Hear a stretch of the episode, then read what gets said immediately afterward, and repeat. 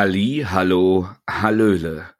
Mein Name ist Mattes. Ich war lange nicht im Kino, werde es aber bald wieder für vier ähm, jugendliche äh, mutierte Schildkröten sein. Aber ich habe es nicht ins Kino geschafft, um mir The Flash anzusehen.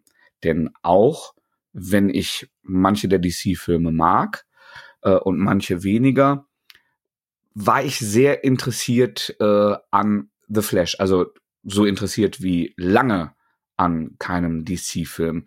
Und äh, ich glaube, er hat bald seine Heimkinopremiere.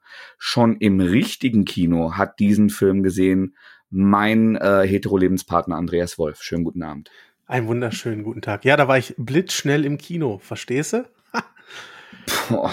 Boah. ich habe heute einen richtig guten Tag. So ein richtiger Dead-Joke, obwohl du noch gar keine Kinder hast. Ja, man, eine Disziplin habe ich schon gemeistert. Ja. ähm, du hast recht, es, äh, es ist nicht sogar bald äh, Heimkinopremiere, wo wir aufnehmen gestern. Gestern war Heimkinopremiere. Ja, leck äh. mich fett, aber erstmal nur zu kaufen, ne? Ja, natürlich. Erstmal nur zu kaufen. Will ich den denn kaufen? Weiß ich nicht. Okay. Ähm, Elaboriere er. ich sah den Film und ich weiß nicht, wie mir, wie mir geschah. Hinterher war ich gar nicht so glücklich, wie ich sein wollte. Ähm, doch, das war, glaube ich, ein ganz cooler Flash-Film, der vor allem, und das haben wir schon im Trailer gesehen, sich daraus aus Retro-Elementen speist. Ja. Ähm, bedeutet, auch bei DC hat man das Multiversum für sich entdeckt ähm, und hat das in diesen Film verknüpft. Bedeutet in dem Fall, dass wir Figuren aus anderen äh, Universen sehen, zum Beispiel Batman äh, aus dem 89er Batman von, von Tim Burton. Äh, das wird gleich bestimmt nochmal Thema. Oh ja. Mm, mir hat der Film Spaß gemacht. Der hat einige an Action, einiges an Action gebracht. Ähm, über das CGI muss man hinwegsehen. Angeblich sieht das absichtlich so schlecht aus. Weiß ich nicht. Keine Ahnung. Kann man hinterher immer ganz einfach sagen, dass es absichtlich so aussehen sollte, wie es da aussieht. Mhm. Aber es war für mich auch nicht die große Befreiung der James Gunn, äh, der jetzt der, der Kevin Feige von DC ist. Äh, der Kopf über allem hat vorher gesagt, es ist die beste Comic-Verfilmung, die er jemals gesehen hat. Das war offensichtlich Marketing, bla bla. Das musste er wahrscheinlich sagen. Ja. Ähm, und der Film hat eins auf jeden Fall klar gemacht. DC versucht wieder Marvel hinterher zu rennen. Es musste Multiversum rein. Es mussten Überschneidungen rein. Es mussten alte Filme hervorgeholt werden und jetzt offiziell in dieses Universum überführt werden. Ähm, aber leider haben die das alles sehr mit dem, mit dem Holzhammer gemacht. Ähm, und damit meine ich nicht den Batman, sondern auch an andere Figuren, die unbedingt gezeigt werden mussten, dass sie dazugehören. Mhm. Und, und das, das wirkte so gestellt. Das wirkte so wie, hey, guck mal, wir können das auch. Das hat auch bei euch cool funktioniert, dann wird das bei uns doch auch super funktionieren. Ähm, ich mag den alten, ich mag die alten Batman-Filme, deswegen habe ich mich darüber darauf gefreut, dass ich den Batman wieder gesehen habe. Ich war aber mit dem David im Kino, ein Kumpel von mir, der kennt die alten Batman-Filme nicht und mit dem hat das gar nichts gemacht. Mhm. Der hat gesagt, das ist mir völlig egal, dass da irgendein so Batman so in einem Multi, das hat den Film nicht besser gemacht. Ähm, und da hat man ganz klar drauf gezielt. Aber äh, ein Lichtblick ist für mich auf jeden Fall ähm, die, die Supergirl, die eingeführt wurde, denn die Schauspielerin ist fantastisch. Das hat richtig gut funktioniert, nur sehr wenig Screentime gehabt, leider. Äh, da wurde jetzt aber schon gesagt, dass sie wiederkommt. Alles in allem also gemischte Gefühle, ein ganz cooler Actionfilm, aber nicht das große Erlebnis, das ich mir davon erhofft habe, dass ich bekomme. Würdest du denn sagen, ähm, wie, wie hieß nochmal dieser Spider-Man-Multiversum-Film, der dritte Tom Holland? Far, ja. For, irgendwas mit Home heißen Irgendwas mit Home. Der letzte war, mit Home. War es Far From Home? War das nicht der zweite? Stimmt, das hier mit Mysterio, ne? Mhm. Äh, alle wissen, wovon ich rede. Wenn die ja. Titel so generisch sind, ist es nicht unsere Schuld, wenn wir uns nicht dran erinnern können. Ist es No Way Home? Ja. So, den habe ich ja jetzt gesehen und den halte ich ja für vergleichbar. Also wenn ich das richtig verstehe, haben die mit The Flash so ein bisschen versucht, diese Prämisse in ihr DC-Kino-Universum zu transportieren. Mhm. Würde ich und, auch so. Den haben die gesehen und dachten, das wäre cool, das machen wir auch. Und Gefühl. der hat mich jetzt unterhalten und obwohl Spider-Man für mich schon eine, eine ziemlich wichtige und große Nummer ist. Und entschuldigt bitte die Hintergrundgeräusche. Irgendeiner meiner Nachbarn zieht einfach gerade eine Schippe über seine Steinplatten im Garten. Und, Gutes äh, Hobby. Genau, also das ist, äh, ich werde das nicht in Frage stellen, denn ich lebe hier sehr urban und äh, wenn in, in so einer städtischen Gegend jemand laut eine Schippe über Steinplatten zieht, dann sprichst du den halt nicht an. Das ist nachhaltig. Du weißt ja nicht, was er gerade vergraben hat. Das genau. Also das ist auf dem Dorf Okay. bedeutet das, dass gerade jemand hart arbeitet. Hier bedeutet das, der Typ ist wahrscheinlich auf Sendung. Und dann lassen wir in Ruhe die Schippe über die Steinplatte ziehen. Aber das nur zur Erklärung über äh, für, von einer halben Stunde noch geschippt. Naja, egal. kein Spaß, kein Spaß. Siehst du? Ich wusste es. Äh, äh, wir, wir kehren zurück zum, äh, zu meinem Spider-Man-Monolog. Spider-Man finde ich ja cool und mochte die ganzen Spider-Man-Filme und bin damit aufgewachsen und war damit ähm, ta tatsächlich auch nostalgisch verbandelt. Und das war für mich trotzdem nur nette Unterhaltung. Das war schon sehr Patchwork und ähm, hat ein bisschen daran gekrankt, dass es nicht das erste Mal, dass Filme an Charakter-Overkill leiden. Mhm. Das heißt also ganz viel Schauwert, ganz viel Bumm, den müssen wir noch reinbringen, das müssen wir noch reinbringen. Aber so Charakterentwicklung und Drehbuch kam da, also das hat mir auch nicht unvorbereitet getroffen, dass das ein bisschen zu kurz kam. Ähm, hat das auf dem gleichen Level unterhalten oder war der Spider-Man viel besser und tiefer? Also Spider-Man ist auf jeden Fall eleganter mit diesen ganzen Figuren umgegangen. Mhm. Ähm, bei Flash würde ich sagen, es ist unausgeglichener, wie viel Screentime die jeweils haben und wie die eingeführt werden. Es, es unterhält schon. Ne, ich finde Spider-Man hat mich noch ein bisschen besser unterhalten, Mhm. weil Flash noch ein bisschen plumper und mehr Holzhammer war. Und Okay. das immer so, immer so ein, so ein Vibe hatte von, guck, siehst du, den hatten wir auch noch. Und das hier können wir auch. Seht ihr? Guck mal, wir sind wie Marvel. Ja gut, weil also die, diesen ähm, diesen diesen äh, Schauwert Eindruck hatte ich ja schon von Spider-Man ein bisschen und da bin ich ja viel mehr investiert emotional als in Flash. Dann warte ich wahrscheinlich doch besser, bis der zum Laien da ist. Hm. Ja, das verstehe ich.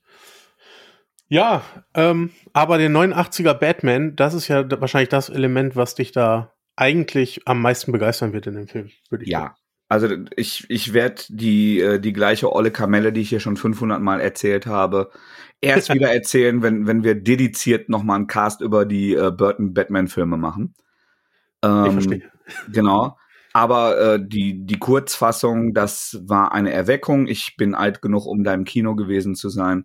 Und da habe ich gemerkt, okay, die, die sehen das jetzt mal durch, durch die Augen von Kindern oder Heranwachsenden und machen mal nicht nur Krach, Bumm, Peng, sondern sehen die Dramatik, sehen die Ernsthaftigkeit, sehen die, die Gewalt äh, und, und den, den Drive in diesem Charakter. Das, das war schon was Besonderes. Und äh, die gucke ich auch bis heute sehr, sehr gerne. Also völlig abgesehen davon, dass ich Tim Burton auch geil finde und die meisten seiner Filme. Ähm, die, diese Gothic-Sozialisation hat ein bisschen dazu beigetragen. ähm, ja, und der, der, das ist der Grund, warum ich mich am meisten auf The Flash freue. Und es gibt ja eine. Ich muss mich umdrehen, nach dem Buch greifen. Mein Schreibtisch ist zu klein, deshalb liegen die Bücher immer hinter mir auf äh, meinem Bett und nicht auf dem Schreibtisch. Irgendwann muss ich hier den Schreibtisch nochmal umbauen. Aber äh, ignoriert mich. Ich rede nur mit mir selbst. Bis dahin beugen sie sich. Richtig. ähm, natürlich hat Panini, als The Flash ins Kino kam, einen, einen ganzen Haufen ähm, von Comics, die damit mehr oder weniger im Zusammenhang stehen, ähm, auf den Markt gebracht. Man behauptete im Marketing, dass die Batman 1989er Filmadaption eine deutsche Erstveröffentlichung ist, aber lediglich diese Deluxe Edition ist eine deutsche Erstveröffentlichung. Also der ursprüngliche Comic, der kam wohl bei Hetke oder wo war das? Anfang Ja, der glaub, 90er? ich glaube, ja. oder, oder halt 89, auf jeden Fall zum Release des Films. Und ich glaube, mich auch zu entsinnen, dass ich das hatte.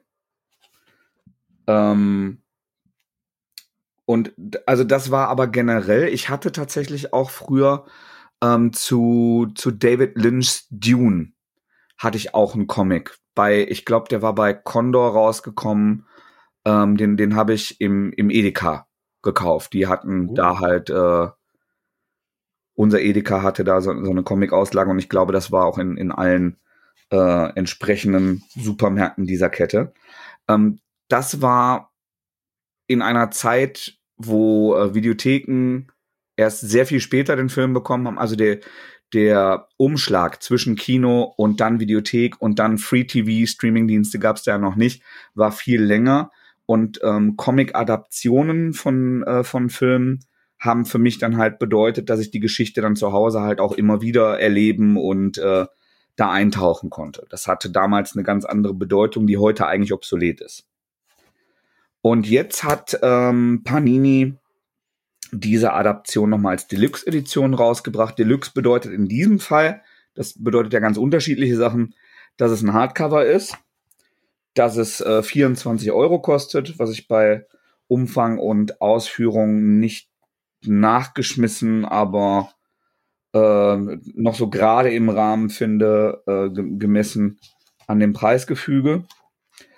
Und es hat im Anhang nochmal Abdrucke des ganzen Comics als ähm, ich glaube, es sind nur, nee, sind es nur Pencils oder sind es Inks? Ich glaube, es sind nur Pencils mit äh, halt den, den originalen äh, Randnotizen und dem, also im, im Grunde die abfotografierten ähm, Grundseiten, die abgegeben wurden vorm Inking und vorm Kolorieren. Mhm. Das ist der Deluxe-Umfang. Also du hast quasi die Geschichte zweimal. Und äh, das ist auch nicht nachgelettert worden, das ist das originale englische Lettering drin. In diesem äh, schwarz-weiß ah, okay. ja. Bonusmaterial.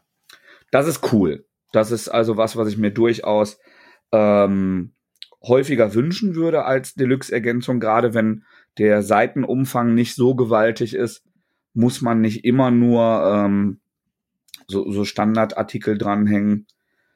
Ähm, da, das ist ein echter Mehrwert, vor allem, weil die Zeichnung von Herrn Owen, nee, ist es Jerry Ordway? Ich glaube, es ist Jerry Ordway, der gezeichnet hat. Ähm, yes, Jerry Ordway Zeichnung und Tusche. Ähm, die gefallen mir in Schwarz-Weiß tatsächlich noch ein bisschen besser. Das, es ist modern koloriert worden hier in diesem Band. Das sieht aber halt so ein bisschen leuchtend und äh, grell und so ein bisschen ausdruckslos aus, finde ich. Sauber alles gemacht, ordentlich gemacht, aber ähm, wird diesem nostalgischen Charme nicht gerecht. Und was ich heute auch sagen muss, wenn ich das so lese und den Film halt jederzeit zu Hause gucken kann, ähm, dass die Geschichte ohne Musik, ohne Kamerafahrten, ähm, ohne das, was der Film cineastisch gemacht hat, eine sehr schön gezeichnete, aber etwas statische Batman-Geschichte ist. Ne? Also, das ist, die, die Story ist cool, die ist auch in Comicform noch cool, aber es ist alles so, so ein bisschen, also das war der Film ja auch. Die Bewegung war ja hölzern. Also er hatte die, diese erste Maske äh, hatte ja auch keine Nackenrotation und dann wurde eben ähm, Dynamik eher durch die Kamera erreicht. Und deshalb wirkt der Comic jetzt noch ein bisschen hölzerner und ist halt eher eine nostalgische Geschichte. Ja, also würdest du schon darauf zurückschließen, dass die Atmosphäre und so in dem Film auch hauptsächlich, also durch alles kommt, was man so bekommt. Man bekommt das, das Bild, was sich bewegt, man bekommt die Musik, man bekommt vielleicht auch die, die Töne, die Sprache, wie Batman, wie ja, Batman spricht also ich, Ich finde es erst, ich finde die Kolorierung zu bunt und zu hell. Mhm. Also die, dieses, äh, dieses Burton Gothic Flair wird da nicht erreicht. Ähm, aber man wollte natürlich auch die Zeichnungen retten. Das verstehe ich auch. Wenn es, wenn es zu dunkel ähm, kolorierst, dann gehen natürlich auch viele äh, Details in den Schwarz-Weiß-Zeichnungen verloren. Da hat man einen Kompromiss finden müssen. Dafür bin ich wahrscheinlich zu wenig Handwerker. Ähm, ja, aber die, die Atmosphäre, die also auch durch diesen Elfman-Soundtrack, das fehlt. Den kann man sich dabei auflegen in einem Streamingdienst seiner Wahl, dann, äh, dann ist es wahrscheinlich äh, nochmal eine Ecke dichter und geiler. Aber ansonsten ist das vor allem für Nostalgiker und Fans des Films. Was ich ja bin. Deshalb bin ich ja. bedient und es ist eine schöne Ausgabe. Du fühltest dich ein wenig zurückversetzt, aber hattest am Ende doch schon Lust, eher den Film zu gucken. Ja. Und ich fühlte mich zurückversetzt in meine Erinnerung konkret mit diesem Heft. Mhm. Was in meiner Erinnerung und in meiner kindlichen Verklärung deutlich besser war, als es ist. Wenn man es objektiv sieht.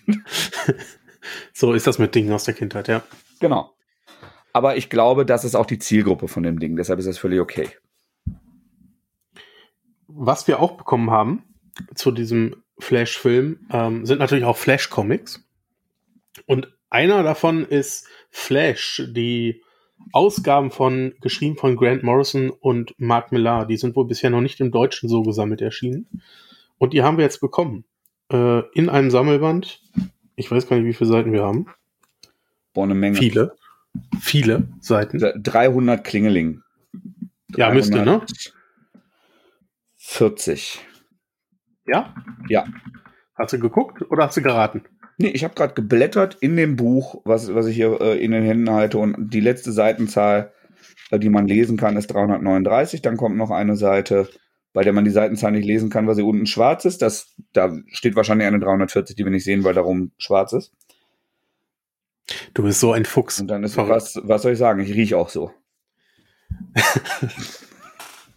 ja. Das 340 plus Addendum. Jawohl. Was hat dieses Buch mit dir gemacht, Andreas? Oder erzähl doch mal, was darin vorkommt und dann, was es mit dir gemacht hat. ähm, ich glaube, was man, was man dazu sagen kann, ist, dass eigentlich damals der Autor für Flash war Mark Wade. Ja. Und der wollte wohl eine Pause machen.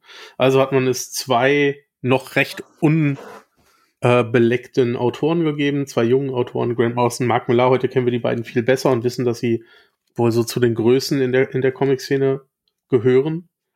Ähm, und die beiden haben die Reihe quasi fortgesetzt, immer wieder mit, mit kleineren Story-Arcs, vor allen Dingen zum Anfang.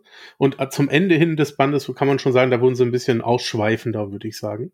Hm. Ähm, da hat sich so eine Story auch mehr über mehrere Seiten gezogen. Ähm, deswegen ist schwierig, schwierig ist, seinen Inhalt zusammenzufassen. Wir haben aber äh, unterschiedlichste Inkarnationen von Flash ähm, die zu der Zeit am Leben sind. Äh, Jay Garrick ist dabei, äh, Wally West ist dabei, Barry Allen ist dabei. Äh, Kid Flash ist, glaube ich, auch dabei, ne? Mhm. Ähm, schon ein bisschen her, dass ich es gelesen habe. Und ich glaube, das ist der Comic, wo wir beide auf jeden Fall unterschiedlicher Meinung sind. Ja, also ich habe ihn nicht zu Ende gelesen. Nicht, weil er, weil ich, weil ich es drastisch kacke gefunden hätte.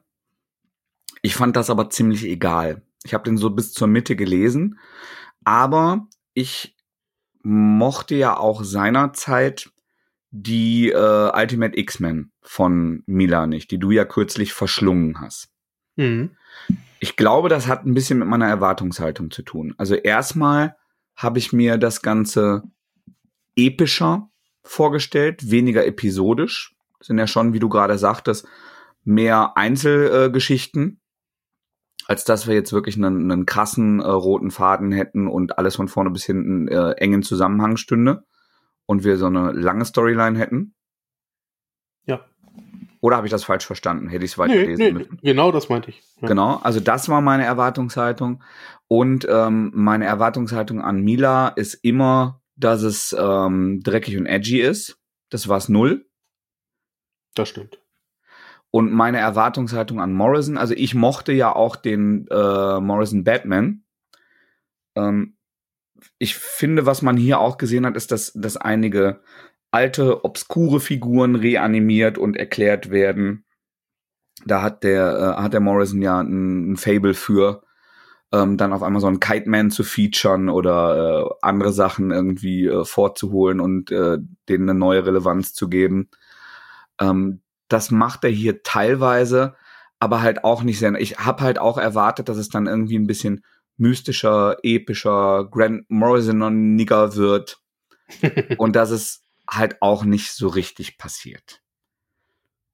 Da hast du komplett recht. Also mit der Erwartungshaltung bin ich am Anfang auch dran gegangen. Ich dachte, krass, die beiden zusammen ähm, das muss dreckig verworren werden. Und das, Mhm. das ist es nicht. Es ist ziemlich straightforward. Und, aber diese Erwartungshaltung habe ich dann auch schnell abgelegt, weil das wird, glaube ich, nach den ersten zwei, drei Heften klar. Ähm, da gibt es zwar so ein paar Physikspielereien, wo ich schon lachen musste, wo ich dachte, jeder Physiker will sich wahrscheinlich an den Kopf packen. Genau, das Ja. fand ich aber geil. Also das finde ich sehr Ja. charmant, die, die, diesen, äh, Hane, diese hanebüchene Pseudo-Science-Fiction. Genau, die hat mir auch viel Spaß gemacht. Ähm, was ich aber vor allen Dingen geil fand, und das können wir, glaube ich, ruhig spoilern, weil das passiert im ersten Heft.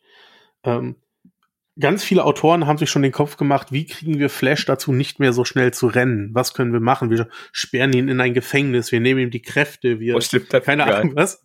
Davor, ich weiß, was das ist. Und am Ende des, des ersten Hefts brechen sie ihm einfach die Beine. Wo ich halt so dachte, ja, das ist pragmatisch. Ja, das, das war schon sehr antiklimatisch, das fand ich auch gut. Ja, genau. Ähm, und als ich den Anspruch ein bisschen abgelegt hatte, da hat mir das Spaß gemacht, weil ich ganz viel Abwechslung bekomme. Ich bekomme äh, am Anfang diesen, diesen komischen ähm, Mirror Master Plot, wo er die Beine gebrochen hat. Danach kriege ich eine Jay Garrick Geschichte, ähm, die ja doch recht rührselig war, wo er sich um einen alten Feind kümmert, der einen Hirntumor hat. Mhm. Ähm, dann kriege ich so eine Art, naja, Buddy-Movie, wo er mit ähm, Green Arrow und Green Lantern zusammen auf einem, auf einem Kreuzfahrtschiff ist und zum Ende wird es nochmal düster, ähm, wo der äh, Black Flash mit dazukommt. Also ich fand das ganz geil, weil ich eine große Abwechslung hatte. Hab das aber auch über mehrere Wochen gelesen. Also Ja. immer mal wieder Ja, ein. Heft und äh, so hat das für mich sehr, sehr gut funktioniert. Du hast komplett recht, das erreicht nicht die Höhen, die man wahrscheinlich erwartet, wenn man die Namen liest. Ähm, aber für mich war es ein cooler Sammelband mit, äh, mit einer tollen Flash-Geschichte, wo ich aber wahrscheinlich auch in ein paar Wochen nicht mehr alles von weiß. Ja, also das ist, ich, ich fand es auch sehr oldschool und naiv teilweise. Also ich bin ja auch, hab angefangen, so richtig Superhelden zu lesen, als alles so ein bisschen edgy und gritty wurde und das ist halt heller, freundlicher und auch noch ein bisschen naiver. Absolut. Und das Nee. hat mir Spaß gemacht, neben all dem, was ich sonst lese. Genau. Wenn man da ein Fable für hat, aber ich habe was ganz anderes erwartet und habe deshalb das ich. ja. so nach der Hälfte aufgegeben, weil ich gesagt habe, nicht, dass es Mist, sondern das ist nicht für mich. Ja. Und ähm, ich, ich weiß nicht, an welcher Veröffentlichung sich da Panini orientiert haben. Mhm. Aber ich, ich möchte loben, dass Green Lantern und ähm, Green Arrow mit drin waren, obwohl sie beide nicht von Morrison und, und Millar geschrieben sind. Äh, aber zu der einen Story mit dazugehören. Ah, okay. Dass man also nicht gesagt hat, nee, die kommen da nicht mit rein, weil wir haben ja gesagt, hier Morrison und Miller, aber das bringt halt die Story voran, äh, die da erzählt wird mit The Flash und man hat's mit abgedruckt. Das hat Mhm. mich sehr gefreut. Ich glaube, die, die Ausgabe ist einem äh, US-Paperback nachempfunden, das lediglich ein anderes Cover hat. Ah, okay. Ja, Da dann nämlich wird, dann wird die Entscheidung da wahrscheinlich schon gefallen habe. sein. Genau, also Ähm, ist ja trotzdem gut, wenn man die Ausgabe dann übernimmt. Das ist jetzt aber nochmal zur Erklärung nicht der Inhalt des Films. Der Inhalt des Films, wenn ich richtig verstanden habe, orientiert sich sehr lose an dem Flashpoint-Event, das ich auch noch nicht gelesen habe. Ja, sehr lose. Ja. Ja. Genau. Und ich glaube, das ist das, was wir beide zu The Flash, äh, zu Flash, The Flash und Batman 89 zu sagen haben. Ja, 25 Minuten, knapp haben wir jetzt darüber gesprochen. Das ist nun wirklich nicht blitzschnell. Hat er aufgegriffen, hat er gut gemacht. Was soll ich sagen? Ich bin beeindruckt, ich bin beeindruckt. Vielen lieben Dank fürs Zuhören und bis zum nächsten Mal. Ahoi, auf bald.